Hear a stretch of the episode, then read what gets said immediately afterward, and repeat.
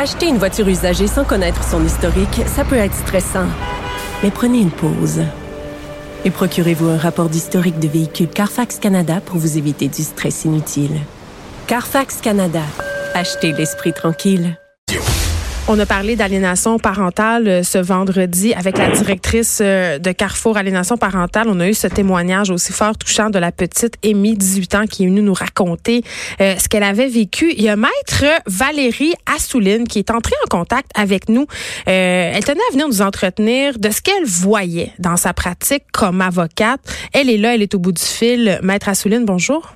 Bonjour. Euh, je veux rappeler, vous avez plusieurs dossiers avec la DPJ. Vous représentez par ailleurs la mère de cette fillette malheureusement décédée dans la région euh, de Granby. Vous avez fait un long post Facebook sur la façon dont la DPJ jouerait un rôle dans certains cas d'aliénation parentale.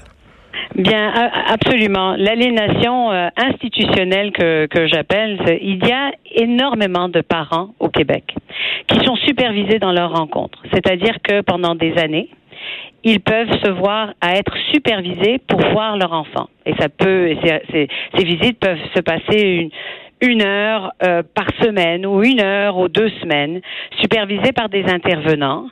Et durant ces accès, euh, l'intervenant peut même interrompre le parent devant l'enfant.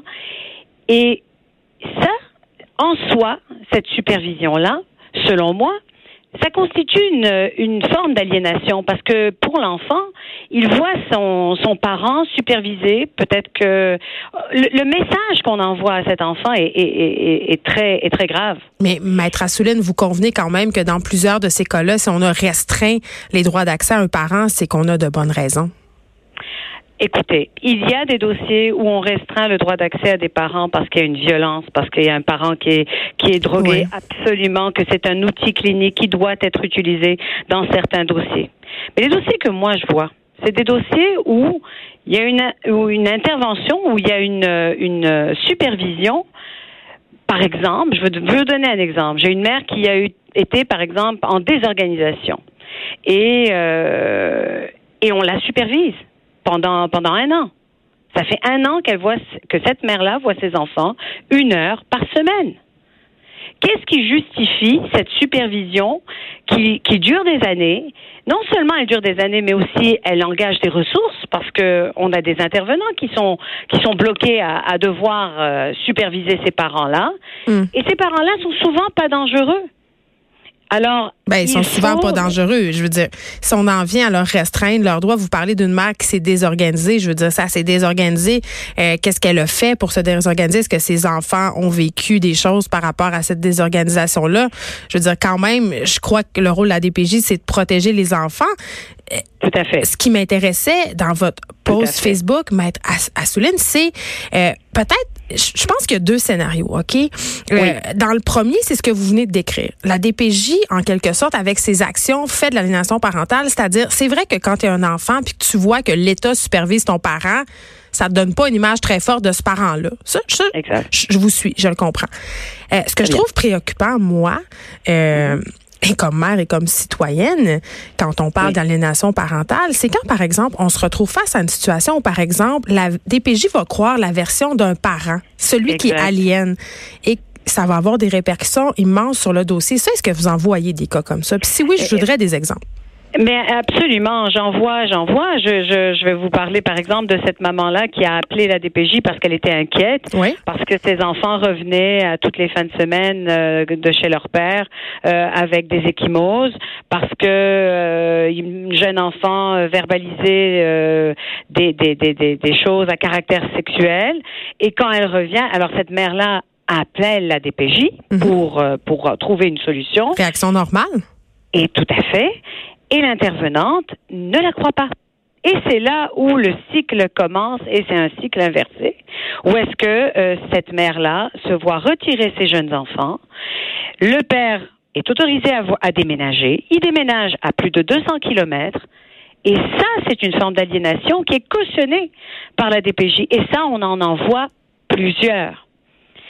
Il faut L'aliénation parentale, c'est rendu un terme qui est très à la mode dans les cours de justice. Galvaudé, vous diriez? Oui, un peu. il, va falloir, il faut des experts pour déterminer l'aliénation parentale. Et, et ça, c'est vraiment important de d'avoir de, avant de retirer un enfant de chez de son parent, il faut avoir des expertises euh, importante et c'est pas seulement sur l'impression d'une intervenante ou d'un intervenant qu'on décide que ce parent-là on le croit pas. C'est ça que je déplore. Je serais curieuse de vous entendre, maître Assouline. Euh, la semaine dernière dans la presse, il y avait cette lettre ouverte euh, d'un professeur de l'université d'Ottawa, je crois, euh, et il évoquait la chose suivante. Il évoquait une certaine instrumentalisation, si on veut, du concept d'aliénation parentale, particulièrement dans les cas de violence conjugale. Bien, vous savez, euh, je, je, je, crois que l'aliénation, je, je, déplore ce, cette sortie-là de, de, ce professionnel. Ce n'est pas ce que je dis. Moi, je pense qu'il y a aliénation parentale, euh, mais parfois, ce n'est pas de l'aliénation parentale. Parfois, c'est c'est euh, une réaction post-conjugale. Mais l'aliénation parentale, j'écoutais la jeune Amy que vous avez rencontrée la semaine dernière, que vous avez eu en entrevue. Ça brise l'enfance ça brise l'enfance. Et, euh, et, je crois que c'est très très important d'être conscient des propos qu'on dit à nos enfants, du message qu'on envoie à nos enfants, et, et, ça, c'est ça, je pense que la DPJ devrait également peut-être euh, réévaluer les dossiers où peut-être où, où, on a jugé aliénation parentale quand euh, et où on a choisi le mauvais parent finalement. J'ai reçu une experte ici à cette émission que témoigner, si on veut, à la commission. Laurent, euh, c'est une psychologue de l'Université du Québec à Chicoutimi, euh, et elle disait, elle remettait en question, en fait, le fait que des intervenants et des intervenants de la DPJ euh, très jeunes soient en charge de certains dossiers. Est-ce que ça, selon vous, c'est un enjeu dans ce qui nous occupe? C'est un enjeu euh, très très important. Pourquoi? Euh, Parce que euh, ben, c'est comme si j'envoyais une très jeune avocate qui vient de commencer à la Cour suprême. C'est la même chose. Je pense que il faut avoir une expérience. Je pense qu'il faut avoir l'expérience déjà peut-être même être parent pour comprendre. Il faut avoir ce raffinement là de Oui, vraiment.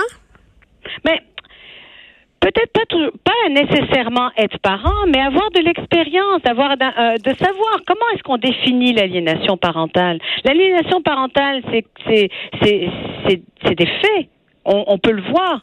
Et comment est-ce qu'on décide que parce que cette mère-là, qui appelle la DPJ parce qu'elle craint pour ses enfants, elle voit des échymoses, elle prend des mm. photos, elle les donne à son intervenante. Et là, cette jeune intervenante décide que non, non, c'est pas possible que ce père-là fait de l'aliénation parentale. Mais sous quel motif on peut décider ça?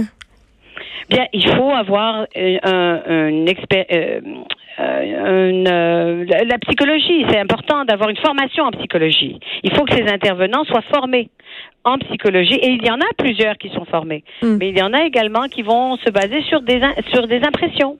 C'est c'est l'impression que donne le père que c'est un bon père que et puis vous savez qu'il y a plusieurs euh, parents manipulateurs aussi, que ce soit des pères ou des mères. Et, et, et ça, c'est quelque chose qu'on on ne peut pas contrôler malheureusement. Et souvent, euh, en tout cas, ce que j'en comprends, c'est quand on restreint les droits d'accès à soit au papa ou à la maman d'un ou de des enfants, euh, cet enfant-là est coupé aussi du reste de la famille. Il peut être coupé de ses grands-parents, par exemple.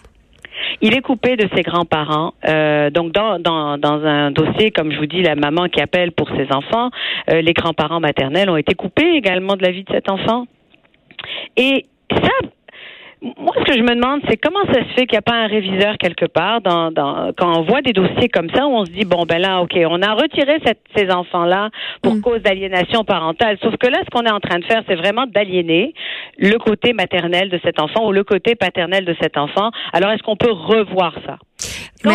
Allez-y quand, quand dans un dossier comme celui-là, on décide que la mère va voir son enfant une heure par deux semaines, euh, la mesure même, quand cette mère-là n'est pas dangereuse, n'est pas droguée, n'est pas retardée mentale ou peu importe ce qu'elle peut être, que, qui pourrait justifier euh, d'avoir des supervisions, qu'est-ce qui, pourquoi? C'est une forme d'aliénation parentale en soi. Et c'est difficile à renverser. Ça change.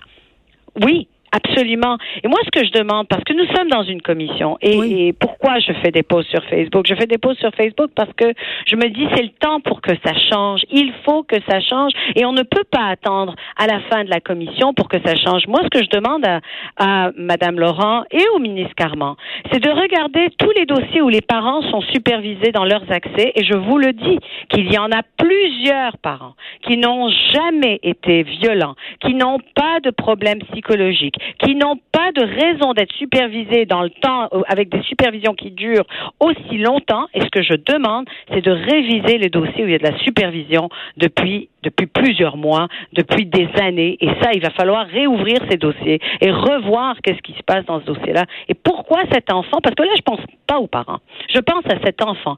Pourquoi cet enfant-là, il n'a pas le droit d'aller au parc avec son parent? Pourquoi cet enfant-là, il n'a pas le droit d'aller au McDonald's avec son parent? Pourquoi est-ce qu'on pense au meilleur intérêt de l'enfant lorsqu'on prévoit des supervisions qui ne bougent pas dans le temps? C'est une forme d'aliénation, pas toujours. Il y a des fois où c'est tout à fait justifié et c'est tout à fait dans le meilleur intérêt, mais il y a des fois où c'est ça traîne. Et c'est que ça devient comme un automatisme. Ça devient un outil clinique qu'on utilise, puis c'est facile, puis voilà, le parent est supervisé. Un an, deux ans, trois ans, quatre ans. Voyons donc, quel parent euh, Vous savez, on, peut nous dire qu'il y a un problème à la DPJ. Moi, je, je refuse de croire qu'il y a un problème systémique de mauvais parents au Québec. Je refuse de le croire. Je crois qu'il y a des parents qui ont besoin d'aide, qui ont besoin d'appui, qui ont besoin de, de, de, de ressources mais je crois pas qu'il y a des parents, autant de parents qui ont besoin d'être supervisés comme si c'était des criminels. Et ça, il faut que ça change. Pendant la commission, je demande à Madame, à Madame Laurent de, de regarder, de, de, demander des statistiques sur combien de parents et, et c'est combien de temps que ça dure ces supervisions et c'est quoi ça? Parce que ça c'est une forme d'aliénation parentale, aliénation en tous les cas d'un côté ou même des deux parents parfois. Maître Valérie Assouline, merci beaucoup, Maître Assouline, qui a tenu à venir nous entretenir sur ce qu'elle voyait euh, dans sa pratique comme avocate à la DPJ. Est-ce que la DPJ participerait, à, dans certains cas, du moins, euh, à l'aliénation parentale? Mais force est d'admettre que la réponse a l'air d'être oui. Merci beaucoup de nous avoir parlé. Merci à vous. Merci beaucoup. De 13 à 15, les effrontés. Cube